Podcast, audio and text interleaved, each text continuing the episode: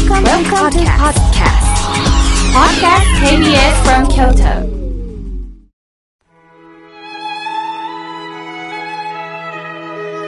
改めまして、僧侶の河村明慶です。今日の法話のテーマは、心の荷物を下ろすについてお話しいたします。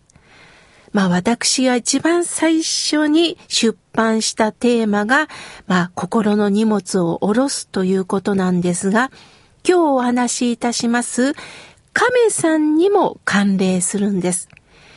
何度か紹介させていただいておりますが、実家寺である西念寺の住職である兄は、10代から20代まで引きこもり生活でした。理由は父親を早くに亡くし、まあ、住職を、まあ、ならなければいけないという重圧ですね。そして、いじめの問題、コンプレックスなど、多くの不安が、まあ、兄に押し寄せてきたのだと思います。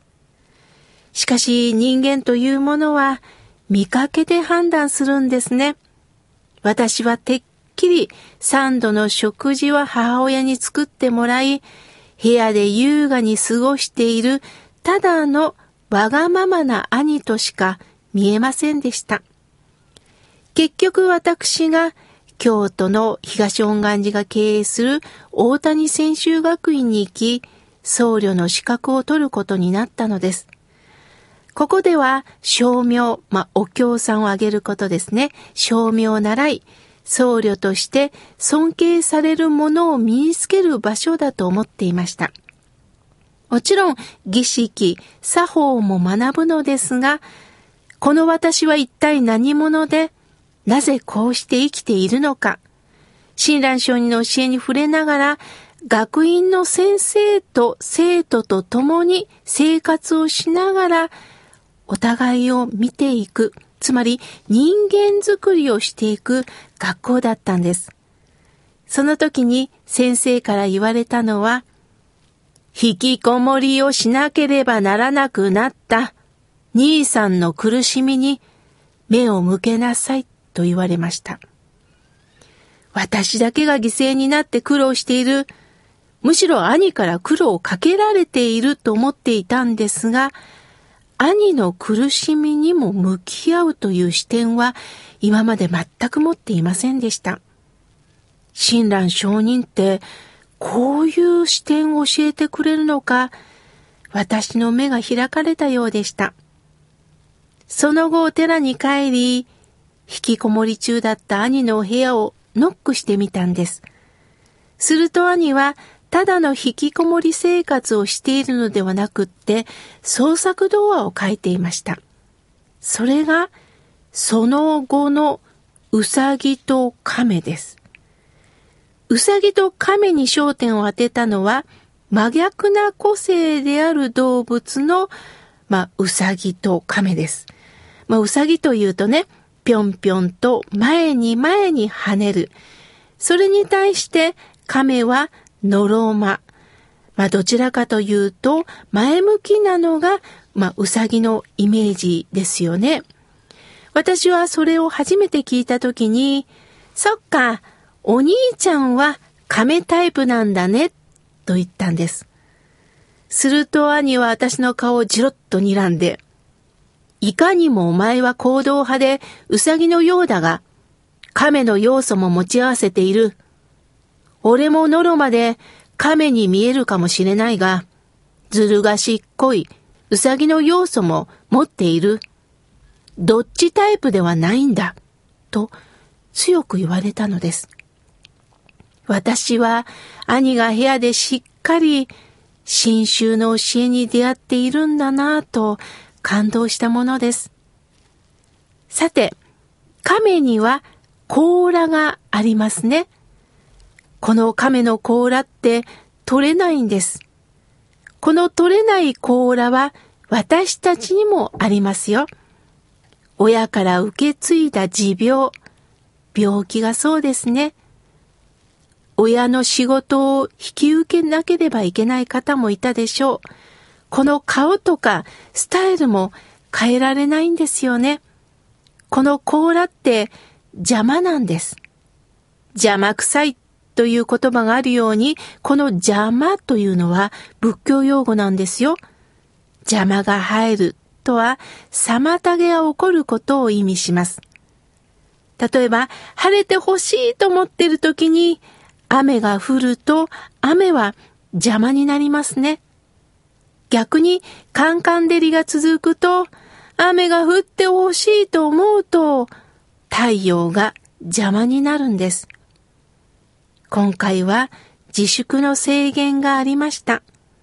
普段家にいない夫が三度の食事を食べる。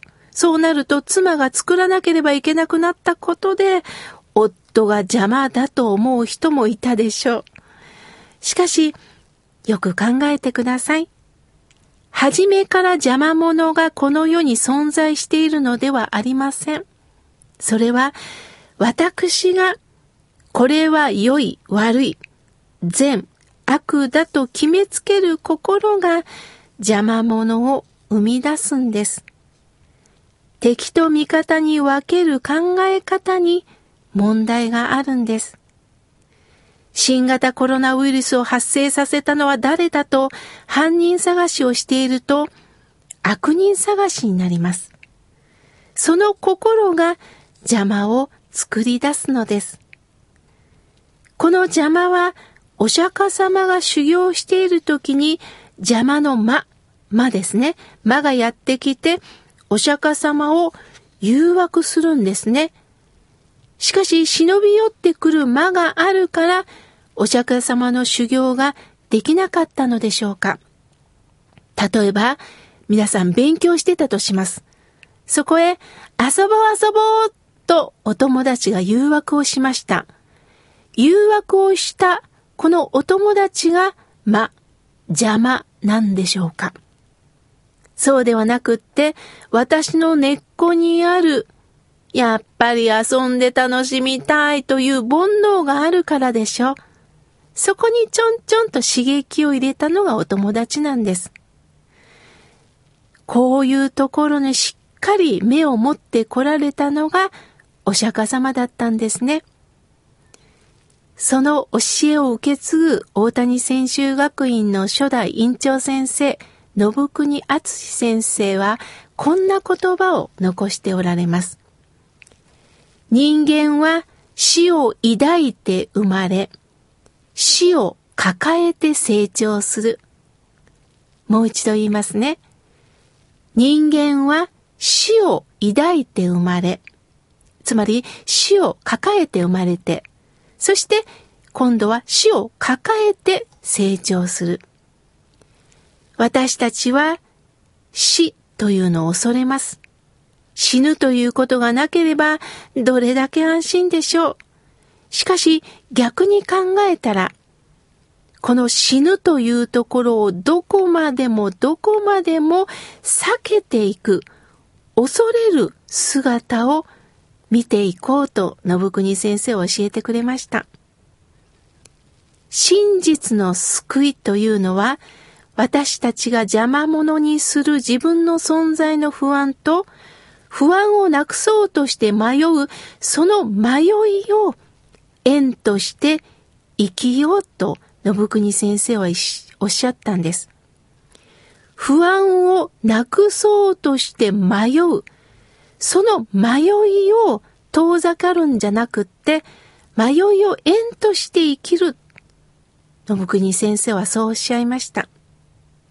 さて、今でも忘れられないことがあったんです。大谷専修学院で学んでるとき、同じ学院生はいつも自殺のことばかり考えていたんです。